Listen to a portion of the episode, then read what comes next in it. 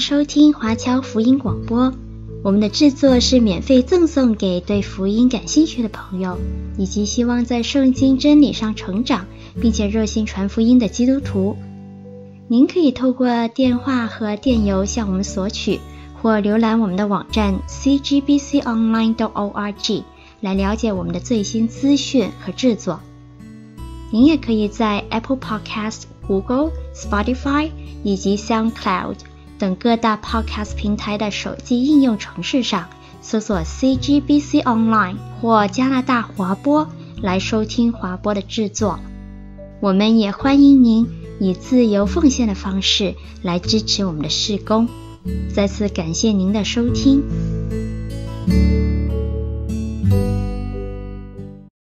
现在是暑假的时候，那我相信各位大人或者是小朋友应该都会有一些时间可以来稍微休息一下。那这几个月长周末也相对多一点，大家应该也可以有多一点的机会来去休息。那有听我分享过，大概可能都知道我的工作会导致我基本上我的假期有跟没有是没有区别的。因为就算我可以给自己放一天、两天，甚至是放一个礼拜的假，那到时候回到机构，那些活还是我要干，逃不掉，早做跟迟做的区别而已。那从我这样子的工作性质，其实也让我想到说，我们在人生当中也常常遇到有一些事情，都好像是要在打仗、征战这样子的事情啊，不管是工作、学习，还是说家庭，好像怎么都逃不掉。终究都还需要去面对。那今天要跟各位讲的这段故事，刚刚各位也读了，对很多弟兄姐妹来说都蛮熟悉的。我们对以色列人出埃及这一段故事，哈，就算我们可以讲不算是了如指掌，至少也会知道个大概。那在创世纪结束的时候，雅各全族人啊，一共有七十口人就移居进入到埃及。在埃及里面生活了四百多年，后来因为政治状况的改变，他们受到迫害，就叫苦连天。那上帝因为从前跟这一群人的祖先有过一个立约的关系，所以上帝就怜悯他们，呼召摩西把他们从埃及法老的统治下带出来，回归到应许之地。那本来出埃及的第一代人就应该要进入迦南。然后去得享那流奶与蜜之地的丰盛，可是很可惜啊，在出埃及的第二年，当他们来到加底斯山地的时候，也就是迦南地的边缘，那摩西就派了包含约书亚在内的十二位探子去探查迦南地的状况。这一群人除了扛回了一串像西瓜那么大的葡萄以外，也带回了一个让人很害怕的信息。就是迦南地的人非常的高大，非常强壮。当时除了约书亚跟加勒以外，其他的十个探子都怕得要死。那连带着以色列的民众也怕得要死，所以第一次的征战就胎死腹中。他们回归到旷野，流浪了足足四十年，直到旧的一代以色列民都死在旷野，摩西也死了，约书亚执掌政权的时候。这一群以色列人才再一次的站在迦南边境这个吉甲那里来集结，他们要开始他们攻城略地的征战。那今天读的这一段经文，其实就是他们在发动战争之前最后的准备工作。我们可以再读一次哈。那时耶和华吩咐约书亚说：“你制造火石刀，第二次给以色列人行割礼。”约书亚就制造了火石刀，在除皮山那里给以色列人行割礼。约书亚行割礼的缘故，是因为从埃及出来的众民，就是一切能打仗的男丁，出了埃及以后都死在旷野的路上。因为出来的众民都受过割礼，唯独出埃及以后，在旷野的路上所生的众民都没有受过割礼。以色列人在旷野走了四十年，等到国民，就是出埃及的兵丁都消灭了，因为他们没有听从耶和华的话。耶和华曾向他们起誓，必不容他们看见耶和华向他们列祖起誓应许赐给我们的地，就是流奶与蜜之地。他们的子孙就是耶和华所兴起来接续他们的，都没有受过割礼，因为在路上没有给他们行割礼。约书亚这才给他们行了。国民都受完了割礼，就住在营中自己的地方，等到痊愈了。耶和华对约书亚说：“我今日将埃及的羞辱从你们身上滚去了。”因此，那地方名叫吉甲，直到今日。好，在这段经文结束的时候，我们都看到旷野出生的这一代的新人，他们要行割礼。然后他们要接受约书亚的勉励，接受鼓舞，然后要脱离旷野和埃及带来的种种的羞辱和不堪。现在他们要出发，要去取得神应许给他们的产业。啊，这个故事非常的简单。故事的后续发展，其实我们也知道，就是这一群以色列人后来确实他们是把迦南地打下来了，他们可以算是征战得胜。可惜他们的征战并没有获得完全的胜利。在约书亚记最后有记载着，直到约书亚死的时候，以色列人在迦南全地还有很多的未得之地，也有很多没有被赶走的外邦人，他们留在那一块应许之地，在之后的很多年里面，持续的给这些以色列人制造麻烦，除了烧杀抢掠，让他们的日子不好过之外，在灵性上，他们也是尽力的要去污染这些以色列人的信仰。教他们去拜偶像，教他们远离神。不过，当然这些都是后话。今天我们没有要讲到那么远。我们再把眼光回到约书亚现在带领的这所谓的新一代的以色列人，看他们的得胜。啊，当我们对一些圣经故事啊熟到一个程度之后，我们就很少会去想一些如果的问题。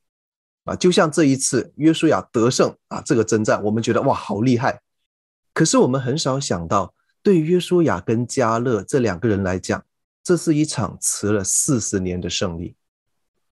本来在四十年之前，约书亚、加勒还是三四十岁，年轻力壮，还是青壮年，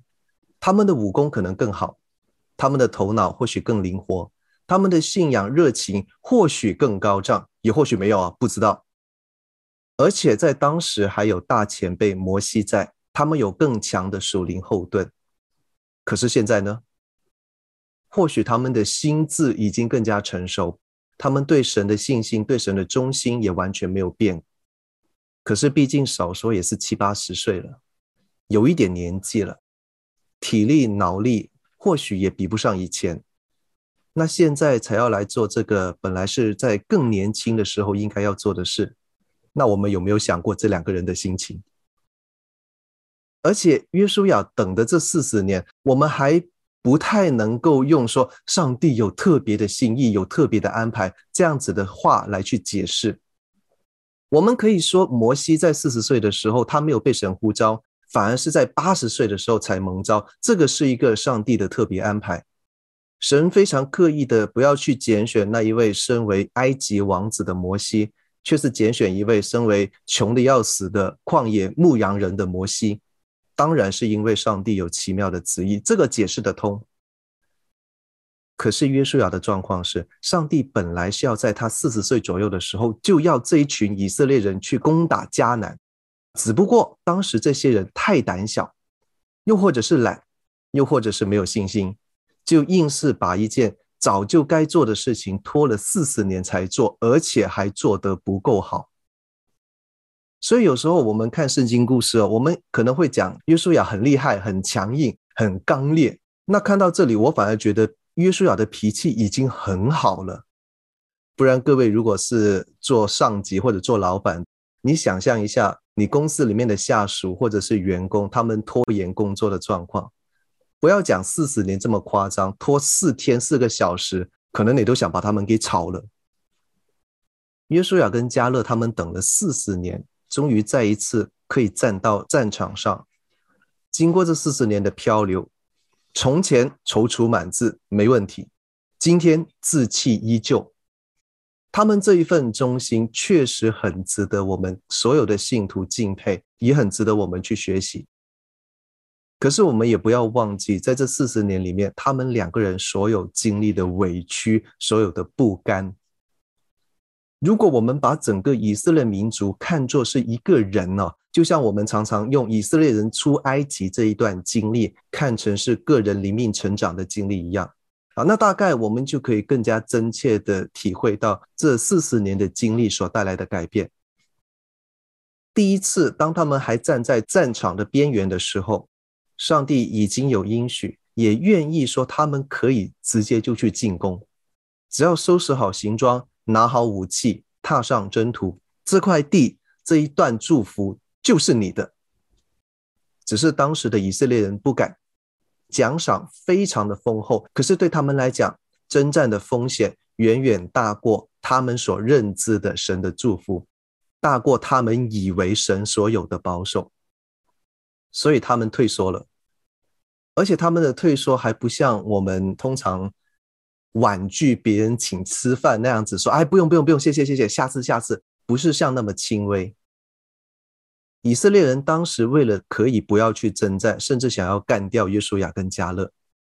如果当时不是有摩西在保护，如果不是之后耶和华彰显荣光。今天我们读的圣经里面就没有约书亚记这卷书了。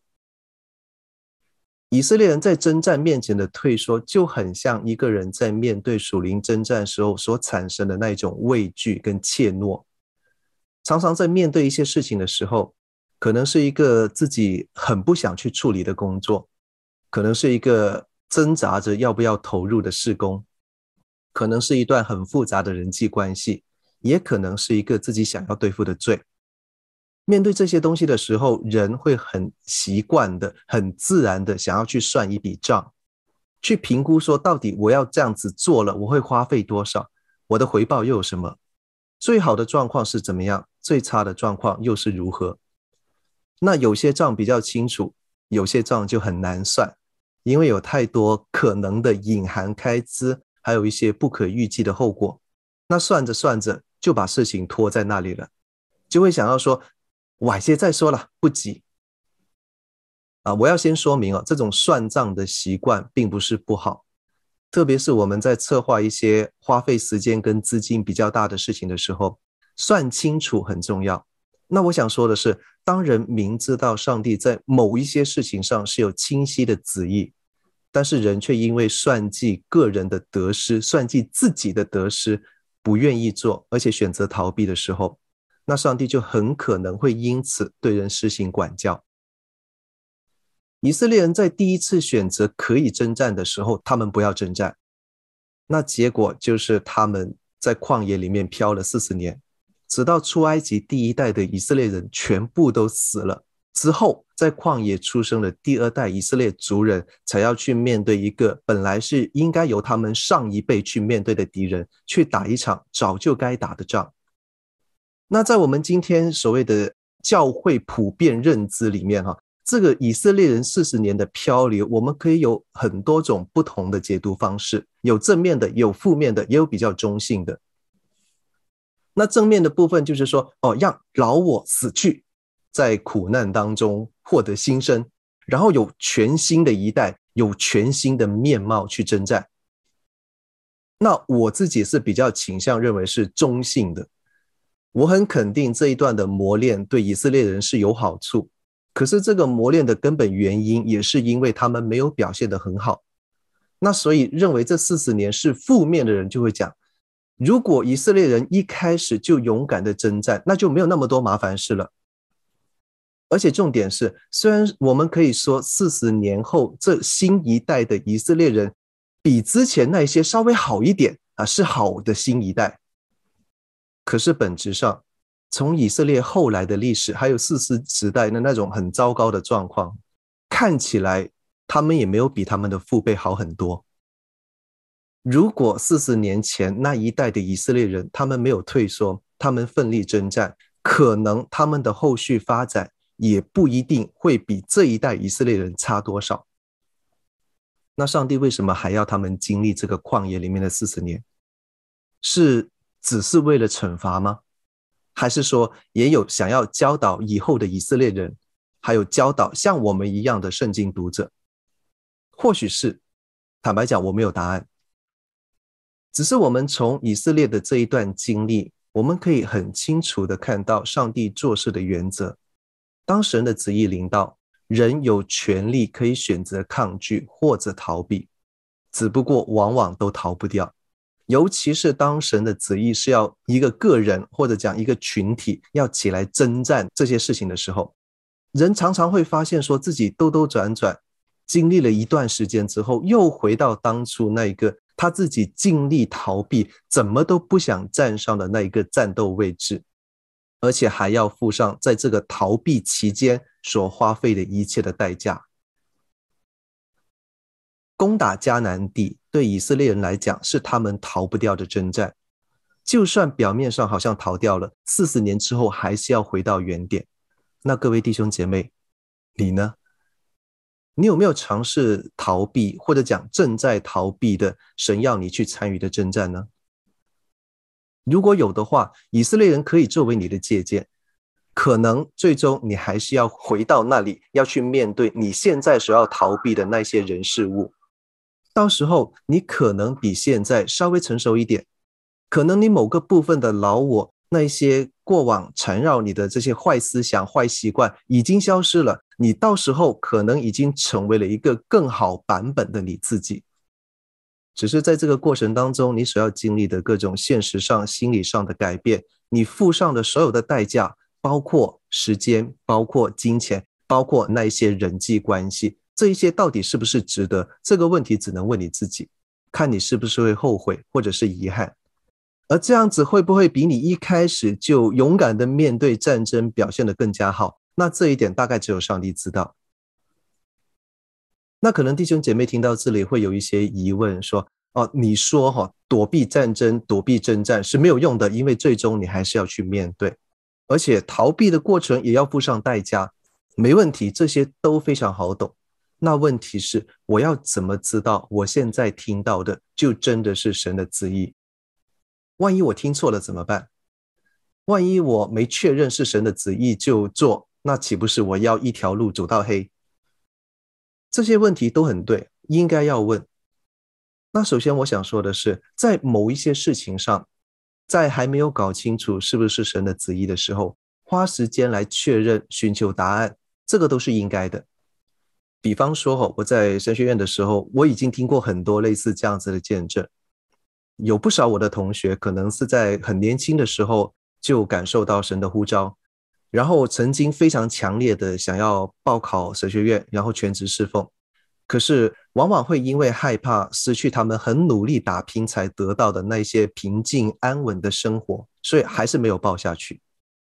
那之后几经波折。甚至是经历过一些生命的风浪，还有甚至是有一些是到了一个似乎不能不回应当初呼召的时候，他们才踏上这一个受装备为主服侍的征战之路。虽然在这个过程里面当然是会有不愉快，可是这段时间的经历，某种程度上也让他们更加成熟，有更强的承受能力，有更好的财力或者是心理预备来去面对各种的压力。至于说可能是因为年岁增长啊，增加了一点点读书的困难，那就只能说这是花时间求证的代价之一。其实，甚至像我们讲出埃及的第一代这一群以色列人，他们在民族意识、在信仰都还没有十分稳固的时候，虽然也能打，但是或许会付上更大的代价。只是这一个代价，比起说这一代人全部死在旷野。算不算得上划算？只能他们自己心里去做判断。还是那个说法，当我们把以色列人出埃及这一件事件看成是一个人属灵生命的成长历程，在这个寻求跟确认的过程里面，所要付上的代价是不是值得，就只能靠自己去衡量。那其次有一些事情是我们很明显知道，那就是上帝的旨意，只是人因为自己的懦弱，因为自己懒，不要去做。那最明显的就是说，有没有想要去修正自己一些明知故犯的罪？教会里面我们都会被教导说，我们要做认罪祷告。可是有时候我们的认罪祷告会让人看起来有一点太属灵。我们常常听别人祷告，也自己会祷告说：“哦，愿主除去我们隐而未见的罪，是不是？”可是我们很少听到有人祷告说：“愿主除去我们显而易见的罪。”如果我们多留意一下，其实我们很容易可以发现，在现代社会里面，每个行业、每个生活细节上，都可以有让我们犯罪得罪神的地方。做政治工作的、做市场销售的，首先要学会的第一件事就是隐恶扬善。把自己要推销出去的这一个政治人物或者是商品说的要多好有多好，他们的缺点一概不提，或者干脆用谎话来遮掩否认，先骗到选票和订单再说。当然，我理解很多时候这是业务需要，只是要不要为了政治目的和商业目的刻意掩盖，甚至是扭曲一些事实，以至于会伤害到其他人，那这就是你我作为基督徒在神面前要交账的事。还有，会不会有意无意的你会占公司的便宜，公器私用？那会不会为了要面子好看或者做事比较方便，就习惯性的讲一些小谎？也会不会为了避免一些同才的压力，否认自己是基督徒的身份？很多这些事情看起来都是小事，但是这一些小事却是上帝要求我们。要花时间、花精力，还要加上信心跟勇气去逐一处理的。我们懒，觉得每件事情都按照那么高的标准来做，很累，也会觉得说生活中那些小错，哎，瑕不掩瑜了，没事了。我们也会怕，我们怕每件事情都那么较真的话，会让自己成为异类，会被别人看不起，会被人排挤。会怕失去我们现在已经拥有的种种便利、种种的好处，所以即便是有那些显而易见的罪，我们也知道这些罪应该要被对付，但是逃避不要去对付，那结果很可能就是上帝会用一些你最不喜欢的方法，比方说失去面子、失去利益、失去亲人朋友的尊重，用这样子的事情逼得你不得不去面对这一些罪的后果。不得不去打这一场对抗自己罪的征战。那在这样子的情形之下，就算我不说哈，各位蛮有智慧的弟兄姐妹，你们也应该知道，早点去征战，总比被逼得不得不去征战要来得好很多。还有一些我们会觉得很麻烦的事情，比方说家庭的关系、人际的关系，自己情绪上、心理上的一些困扰。或者是教会机构，甚至是你公司里面有一些积弊已深的事情，这些都是很现实，在我们的日常生活里面出现的事，而且往往我们还不太容易在圣经里面能够找到直接的解决方法。然而，尽管圣经确实没有很具体的告诉你说你要做什么事情才能够避免那一个不工作的亲戚每个月来找你借钱。大概也没有很明确指示你说你要用怎么样的话语来停止家里面的争吵，没有告诉你说你要怎么样去每天照料那一个有特殊需要的儿童，更不会告诉你说你教会建堂是要建在北边一点还是建在南边一点等等。可是圣经有给我们很基本的原则，他有告诉我们要看顾人的需要，看顾家人朋友的需要，要体谅家人伴侣各种的不容易。要我们尽力的与他人和好，有健康美好的人际关系，要在大事和小事上成为世上的光和盐。再说一次，不是做世上的光和盐，是成为世上的光和盐，不是对那一些明显的问题睁一只眼闭一只眼。所以，当你知道有这些应该要去处理的麻烦事，而上帝也提供了处理的原则，那就想想看，是不是现在就该去面对，该去处理？因为正如刚刚所说的，有可能躲来躲去，最后还是躲不掉。有可能到时候你确实人力、物力、财力都更好，可以更好的解决问题。可是，在这个过程当中付上的代价，值不值得，只有自己去衡量。那现在我们已经认知到，哈，上帝摆在我们面前有很多的征战，是我们躲不掉的。那接下来我们要思考的问题就很简单。那就是我们要怎么样去面对它？不管是一开始就去面对，还是绕一个大圈回来再面对，我们要做的第一件事情都非常清楚，就是在神的面前站稳，确定自己的身份。在约书亚记第五章里面，这些以色列人他们要做的事情就是行割礼。在这里，我想问哦，行割礼有什么用？为什么偏偏在这个时候行割礼？啊，我们可能还是太习惯这些圣经故事哦，不太会留意这些细节啊。我们都知道，割礼是以色列民族在肉身上或者讲在行为上要做出来的一些具体的表现。表明说自己我就是神的子民。然后他们透过在西乃山上或者是在生命记里面听律法，承认上帝是自己立约的主，这个叫认知上或者是思想上成为神的子民，行为跟认知结合。我非常欣赏有一位中国明朝的哲学家叫王守仁或者叫王阳明啊，他所推崇的这个哲学思想就是知行合一，脑中的道理要行为去印证，知识和行动相结合。那某种程度上来讲，我觉得这个跟教会我们一直所推崇的所谓的你要有信心，也要有相应的行为，这些原则是相符合的。出埃及的第一代以色列人，他们虽然在肉体上受过割礼，他们是有了最初的行动，他们也出了埃及，可是他们并不是一开始就认识神，他们要在西乃山下领受十诫之后，才能够真正成为神的立约子民。本来在那个时候看起来，他们已经准备好去征战了，只是他们逃掉了，没有将他们认识神之后所学到的那些知识，包括神会保守、神会为他们征战这一些事情付诸实行。那现在这一代的以色列人状况有点倒过来，他们在生命记里面，他们已经跟神再次确定了这一个约的关系，认知上他们已经了解上帝的全能。只是他们还没有受割礼，所以现在他们就要实质性的在身体上留下与神立约的记号，用实际行动来踏出这个与信心相符的第一步行动。只有做了这一步之后，他们才有条件可以继续的知行合一，把对神的信心跟征战的行为连接起来。那这个时候受割礼有什么用？啊，这个问题可能就会像我们常常听到一些绝志了但是还没受洗的人，他们会问说：洗礼到底有什么意义？一样，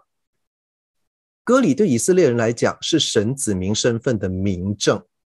但是你要说这个礼仪有有没有什么特别灵的含义？当然有，但具体怎么样呈现？那我想大概就像是你现在在人家洗礼一结束，从水中一上来的时候，你就马上问他说：“你现在什么感受啊？”差不多。我不排除有人一受洗，马上就有圣灵充满的感觉，马上就可以说预言，这个可能有，我不知道。但是我想，大部分你这样子问别人的时候，对方可能就会回答说：“很湿啊，很冷啊，我好想快点换衣服，好想快点休息啊。”那受割礼呢？一样啊，就痛啊！我想去吃点东西，想去休息一下，也就这样子而已。可是各位不要小看这简单的一步。我不知道各位有没有这种感觉，就是说，当你自己有时候很懒得去做一些事的时候，逼着自己开始做那么一点点啊，就像我常常写稿子或者我剪影片的时候啊，这种工作真的是很烦、很枯燥、很不想做，但是又必须要做。所以我就逼着自己开了一个头之后，后面就可以比较顺理成章的做下去。这一小步走出去了，这一群以色列人再走以下的路就会更加的顺。我们如果继续读约书亚记，从第五章开始之后，这群以色列人就迎来了他们出征以后的第一场大胜。只是从世人的角度来看，这场胜利非常的诡异。第五章结束的时候，约书亚迎来了一位耶和华军队的元帅，这个应该就是道成肉身之前的耶稣哈。那这一位元帅发出的第一个命令，在第六章里面就是说，你们要去绕城，也不打，只是吹号。你一边绕着这个城走，一边吹号，吹完就回家，这样子要搞六天，没有人这样子打仗的。而且前面这六天，他们所做的所有的事情一点效果都看不到。我想现在可能比较少人还会用手工来打毛衣啊，因为这个很浪费时间啊。可是就算是这种这么浪费时间、这么无聊的工作，你一针一线的编织，你做了六天，至少也有点东西可以看了吧？可是这一群人前六天完全看不到一丁点的效果。在那六天里面，这些祭司每天绕完城以后回到家里面，太太问他说：“哎，今天你的 project 怎么样？你的工作进行的怎么样？没有哎，一点进展都看不到。可是坚持做，听神的话做下去，在第七天再吹号的时候，城墙倒塌，以色列人的军队进攻，进到耶利哥城，就像热刀子切牛油一样，势如破竹，他们得胜了。以色列人在被要求要受割礼的时候，他们是凭着信耶和华的应许，踏出了一小步，这就预备了他们后来遵照神的旨意来绕城，这样子神机的得胜。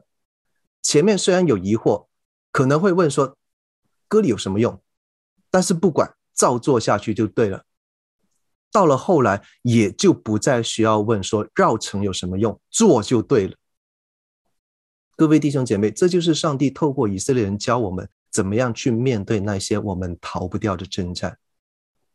在面对征战的时候，不管那是工作上的、家庭的、个人的，还是社会的，首先要考虑的一点就是：现在打还是以后打？